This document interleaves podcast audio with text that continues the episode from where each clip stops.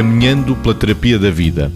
Disse Gabriel Marcel, filósofo e dramaturgo francês, que a vida é um mistério a ser vivido, não um problema a ser resolvido. Margarida. E eu diria que este mistério a ser vivido é aquilo que mais nos pode mobilizar para fazermos esta coisa que é viver bem, ou seja, a vida é um desafio. Se nós pensarmos que, como até diz o Panda, ontem é história, amanhã é mistério e hoje é dádiva, portanto, agora, nós só conhecemos o ontem e o hoje não é? Eh, somos transportados até hoje por tudo aquilo que já vivemos, mas para todos os efeitos, o que a partir de hoje acontecerá é construído parcialmente por nós agora e construiremos tanto melhor quanto mais sentirmos isso como um desafio. Se sentirmos como um problema, vamos inevitavelmente fazer uma construção em termos de probabilidades, claro, de muito pior qualidade porque os mecanismos emocionais que vamos mobilizar para o investimento de agora, para aquilo que nos é dado fazer agora, vão ser mecanismos muito mais, provavelmente até deprimentes, muito mais ansiogénios e, portanto, as coisas com muita probabilidade não nos vão correr muito bem. Portanto, isto é mesmo olhar para a vida como um desafio. A vida é um mistério a ser vivido, não um problema a ser resolvido. Vitor.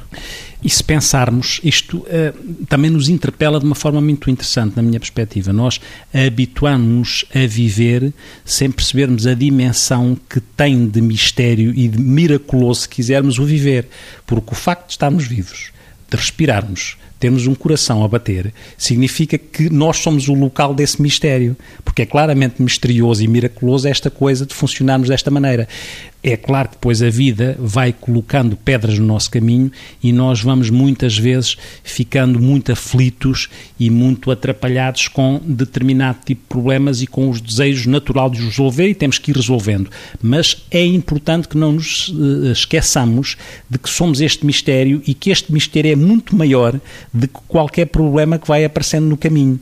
E nessa forma de olhar para as coisas, às vezes deixamos-nos prender por um registro que também muito temperamental, mas que o facto de ter temperamental não quer dizer que não nos questionemos acerca disso, que é esquecer este lado de mistério e ficarmos muito reféns de um registro muito pessimista e que transforma um problema em qualquer coisa de grande, de maior, quando se compara com o tal mistério. E lembro-me de uma, de uma frase que, curiosamente, eh, vi há pouco tempo, e é de João Lobo Antunes, que achei espantosa em relação a este olhar de forma mais negativa para as coisas, que é o pessimismo é uma profecia que se cumpre. E nós devemos ter isto em atenção, que é à custa de acharmos que os problemas são uma coisa enorme e olharmos negativamente, podemos claramente ficar condicionados por esta leitura que pode ser depois uma profecia que se cumpre. Em contrapartida, conhecemos a frase: Pedras no caminho, guardo todas, um dia irei construir um castelo.